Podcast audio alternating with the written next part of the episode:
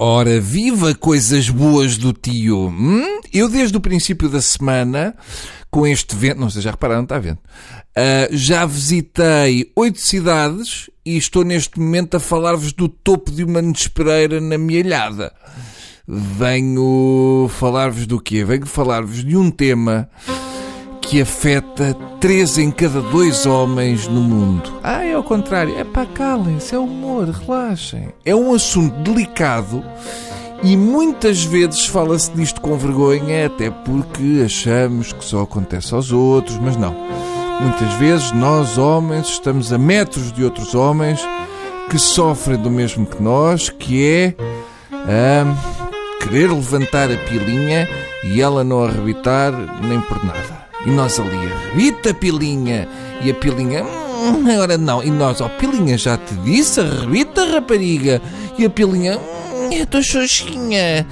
Não, estou a brincar. Era só para, para ir para o caminho que vocês estavam à espera, porque são os bardajões de primeira. Eu venho falar de outro drama, uh, eu penso que é um drama ainda maior uh, do que este primeiro, que é o seguinte: quando uma pessoa está em casa Uh, e põe um filme, tudo em casa, está a namorada também, põe um filme para ver com ela. Uh, os dois estão para ver aquele filme há muito tempo, não é? Tem que imaginar este cenário. Estão para ver aquele filme há muito tempo e de repente, mal começam a ver, passado um pouquinho, ela adormece. O que é que se faz? Qual é a atitude correta a tomar? É seguir em frente fazer de conta que não percebemos que ela está a dormir, digo, ah, não, não percebi. Ou parar o filme e esperar por outro dia e ir vendo assim o filme aos farrapos até 2017. É que é tramado, porque depois vem os Oscars do ano que vem e uma pessoa ainda está a ver o que é que, o que, é que aconteceu há três anos. Não estamos aqui a falar de brincadeira nenhuma. É o tipo de coisa que pode criar mau ambiente numa relação. Ai, tu viste até ao fim? Foi? Sim, senhor. Espero que estejas satisfeito contigo. Eu nunca pensei que me fizesse uma coisa dessas. Mas olha, estamos sempre a aprender. É uma coisa que as mulheres dizem. As mulheres estão sempre a aprender, sempre. Mas normalmente só dizem isto quando de facto não estão a aprender. A mesma coisa se passa com uma série que os dois querem muito ver, que é a mesma coisa, vão para começar e ela adormece. A meio do primeiro episódio, a grande questão aqui é a seguinte: qual é o momento certo para uma pessoa decidir que vai seguir em frente e mamar os três episódios sem a namorada? Hum? Isto agora é que, é, que, é que uma pessoa. É bem, sei que é uma decisão tramada de tomar, mas alguém a tem de tomar. Temos de ser fortes nestas alturas e pensar com a cabeça e não com o coração. Porque se por acaso avisamos antes, esqueçam, porque é o fim do mundo como o conhecem.